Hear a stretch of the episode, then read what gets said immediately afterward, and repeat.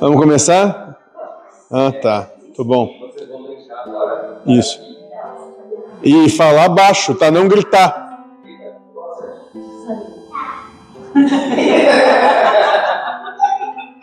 Eu sei para que, que eu vou, vou reclamar. Fica só para mim. Só para mim. Não? Então tá. Quando a Michelle deixar, a gente começa. Hã?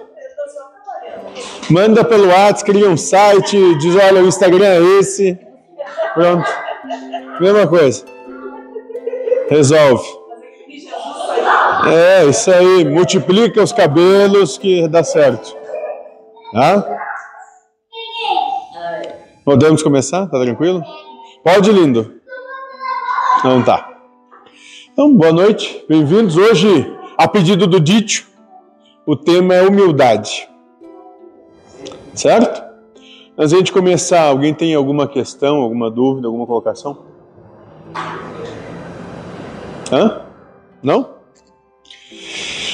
Então vamos ser rapidinho o negócio. Humildade. Primeira pergunta é o que é humildade? No que, que se configura humildade? Né? Então, Humildade vem do latim humus, que significa filho da terra. Refere-se à qualidade daqueles que não tentam se projetar sobre as outras pessoas nem mostrar ser superior a elas. Ausência completa de orgulho. Então, se você quer saber se você é uma pessoa humilde, primeiro, você tenta se projetar sobre alguém? Você se acha melhor, certo em relação a quem quer que seja? Você tem orgulho de alguma coisa? Se você for orgulhoso, você não é humilde. Um bandido ladrão daí sim. O quê? O vizinho, o colega, tudo bem, mas o marginal daí eu sou melhor. É. E a sogra? Eu tô afirmando, eu tô dizendo que a gente entra E a sogra? E a nora? E o genro? E, a- e o cunhado? É, mas a minha ainda vale. Ele Agora, vai. o resto crucifica tudo. Hum, Entendeu? não sei. Você está dizendo? então é isso. Então, a grosso modo, humildade, então, humilde é aquele que não se coloca superior a absolutamente ninguém, a quem quer que seja. É aquele que não se orgulha, que não se vê superior ao outro. Certo? Então, no livro dos Espíritos, em Prolegômenos, Sodenberg vai falar aqui: lembra-te de que os bons espíritos só dispensam assistência aos que servem a Deus com humildade e desinteresse, e que repudiam a todo aquele que busca na senda do céu um degrau para conquistar as coisas da terra, que se afastam do orgulhoso e do ambicioso. O orgulho e a ambição serão sempre uma barreira erguida entre o homem e Deus. São um véu lançado sobre as claridades celestes e Deus não pode servir-se do cego para fazer perceptível a luz. São João Evangelista, Santo Agostinho, São Vicente de Paula, São Luís, Espírito da Verdade, Sócrates, Platão, Fenelon, Franklin, Sodenberg, etc, etc, etc.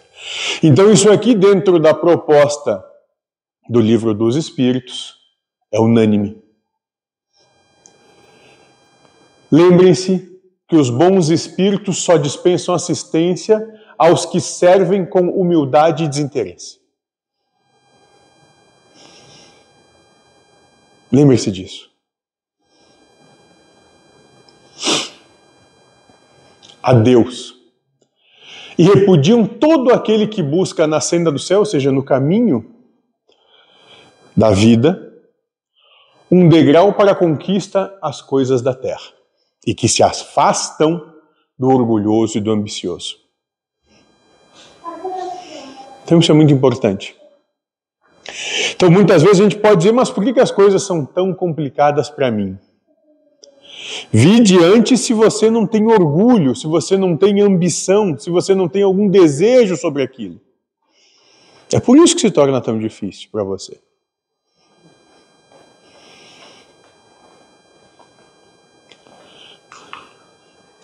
Continuando, no Evangelho segundo o Espiritismo, capítulo 2, meu reino não é deste mundo, nas instruções dos, dos Espíritos, uma realeza terrena, ou seja, alguém que, quando na sua última encarnação foi um rei, uma rainha, né? aliás, aqui a rainha da França, em Havre, cidade de Havre, em 1863, deu o seguinte, transmitiu a seguinte carta para se preparar um lugar neste reino, ela fala, quando do desencarne, reino celeste, é preciso a abnegação, a humildade e a caridade em toda a sua prática cristã, a benevolência para com todos. Então, se você quer preparar o seu lugar no que há de vir, depois das coisas daqui, e isso vai acontecer com absolutamente todos, sem exceção. Né? Você tem que preparar o seu lugar com abnegação, abnegando, ou seja, abrindo mão do que você quer.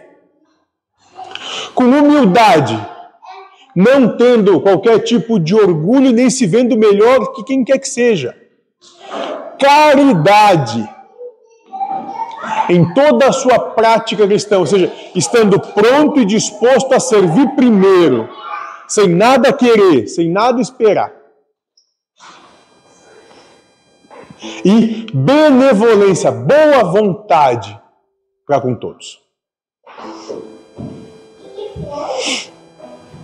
Ou seja, aqui, essa então, que foi rainha da França, diz: coloque o outro todo o outro na sua frente. Seja a sua existência um existir para o outro, e o outro qualquer outro, universo. Né? Todas as pessoas. Tenha boa vontade para com todos. Trate todos como sendo seus irmãos. E continuando, no Evangelho com o Espiritismo, capítulo 7, onde se vai trabalhar o que o Cristo quis dizer com bem-aventurados os pobres de espírito, vai se dizer que, ao dizer que o reino dos céus é para os simples, Jesus, o Cristo, quer dizer que ninguém é lá admitido sem a simplicidade do coração e a humildade de espírito. Que o inculto, ou seja, aquele que não tem conhecimento, que possui estas qualidades será preferido e não o sábio, ou seja, aquele que conhece muito, que acredita mais em si mesmo do que em Deus. O Cristo sempre colocou a humildade entre as virtudes que nos aproximam de Deus e o orgulho entre os vícios que nos distanciam de Deus. E isso ocorre por uma razão muito natural enquanto a humildade é um ato de submissão a Deus, o orgulho é uma revolta contra ele.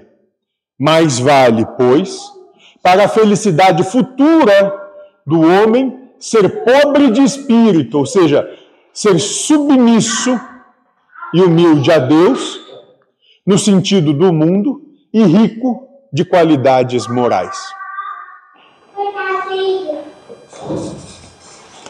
Então aqui é a mesma, é a mesma instrução da parábola que diz: aonde você está botando o seu tesouro, onde você bota o seu coração, o que, que é realmente importante para você, o que, que você espera que vai alcançar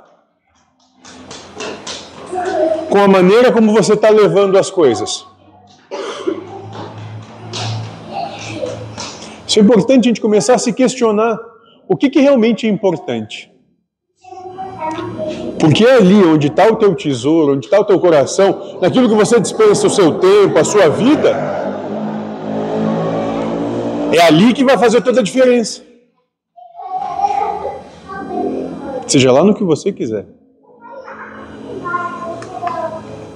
Continuando no capítulo 6, o Cristo Consolador vai dizer o seguinte: Deus consola os humildes e dá força aos aflitos que a imploram.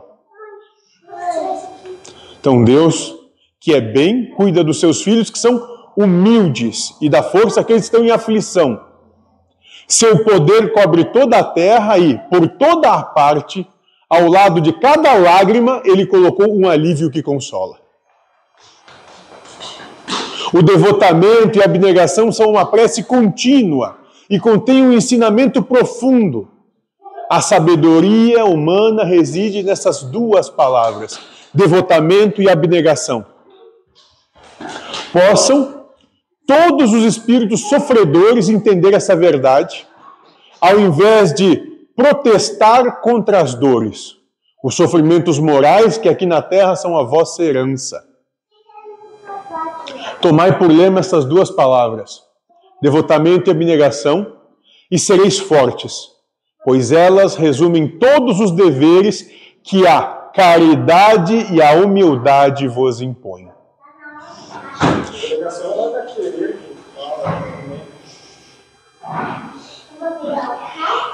O sentimento do dever cumprido vos dará tranquilidade de espírito e a resignação. O coração se tranquiliza, se tranquiliza, se, nossa, tranquiliza. A alma se acalma e não há mais desânimos, porque o corpo é menos atingido pelos golpes recebidos, quanto mais fortalecido se sente o espírito. Então, na nossa missão de devotamento e abnegação para com tudo na vida, requer humildade e caridade. É isso que o Espírito da Verdade vem trazer, é isso que o Cristo vem dizer.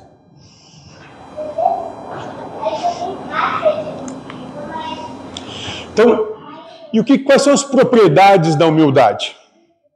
Então, humildade versus mansidão. Nem todo manso é humilde, mas a humildade é mansa. Ou seja, nem todo aquele que parece que está tranquilo é humilde. Talvez ele só está num querer, só está numa de. Se eu não vou nem argumentar porque não vale a pena, sou muito superior a isso. Humildade pela coragem. Nem todo corajoso é humilde, mas a humildade é corajosa. Precisa ter muito coragem para ser humilde, para colocar, para se colocar numa maneira de não estar em superioridade a quem quer que seja de não se viver orgulhoso. Humildade versus sacrifício. Nem todo sacrifício é humilde, mas a humildade, ela é sacrificante. Você tem que sacrificar assim mesmo. Sem querer nada em troca. Sem ter nenhum objetivo. Humildade e sabedoria. Nem toda sabedoria é humilde. Ela pode ser muito orgulhosa, mas a humildade é sábia. Humildade versus trabalho. Nem todo trabalho é humilde, mas humildade requer trabalho, é constância, todo dia, o dia todo. Não é uma vez que outra. Humildade versus luta. Nem toda luta é humilde, mas a humildade requer muita luta. É uma batalha que não acaba dentro de nós mesmos. Porque tudo em nós vai chamar contra isso, contra essa proposta, absolutamente tudo. Tem uma luta a cada pensamento. Humildade versus fé. Nem toda fé é humilde. Existe a fé soberba, aquela que se acha melhor do que os outros. Mas a humildade é acompanhada pela fé. Humildade e verdade. Nem toda verdade é humilde, mas a humildade é sempre verdadeira. Então, humildade versus amor. Todo amor é humilde todo amor se coloca depois e coloca o objeto amado à sua frente, como prioridade. Nunca se coloca à frente ou acima. Se você está se colocando à frente ou acima, você não ama, você tem condições. Isso em nada é amor. Então, Tagore, que é um é, como é que é o nome? Um escritor indiano, vai dizer o seguinte: eu levo dentro de mim um peso agonizante, o peso das riquezas que não são dadas aos demais. Ele conseguia ter esse olhar de dizer: eu tenho tanto, eu posso tanto, e vejo tantos que não têm nada. Isso me pesa. Isso me atinge. Isso me aflige.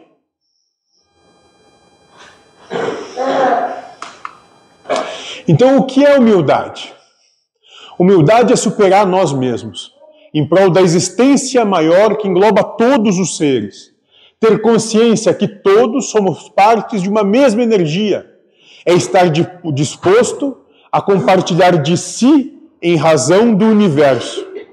É comungar da criação com a vida que é o Criador. Humildade é se submeter à vontade do Criador de bom coração é dizer, bom, eu não sei mesmo como essa coisa funciona, eu não entendo como isso que acontece. Eu posso até não concordar com isso, mas quem está organizando essa coisa toda aqui, essa vida, esse mundo, esse universo, deve saber muito melhor do que eu, então é melhor seguir. Porque eu não sei. Eu posso comparar? Hum negócio também quer dizer que Deus fez, né? Foi botar essa internet aí, nós pensávamos que ia fazer a gravação ao, ao vivo, né? Hum. Transmitir. Depois não ocorreu, o cara tá editando. O último dia eu consegui emendar o vídeo e mandar pro cara lá em Portugal. Quando eu terminei de botar no Google Drive, eu tava indo embora. Então, na minha cabecinha, Deus botou essa internet pra, já pensando que ele ia editar lá do outro lado do mundo. Então, se eu fosse mais humilde, eu não tinha questionado por quê. Né? Mas depois de um tempo que eu fui entender, antes eu não entendia. Mas é mais ou menos por aí, né? a gente não entende por que está acontecendo e às vezes começa a questionar Deus, né? Mas depois ele te na cara. Porque a gente acha que sabe para ele perfeição depois.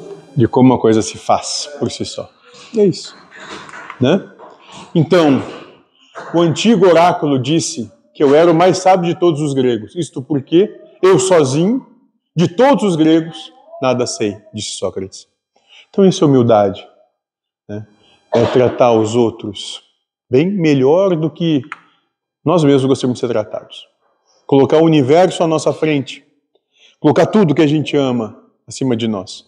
E nunca o que a gente quer, o que a gente espera, o que a gente acha como superior ou melhor. Certo? Alguma questão? Hum? Não? Tá bom. Então, vamos trabalhar.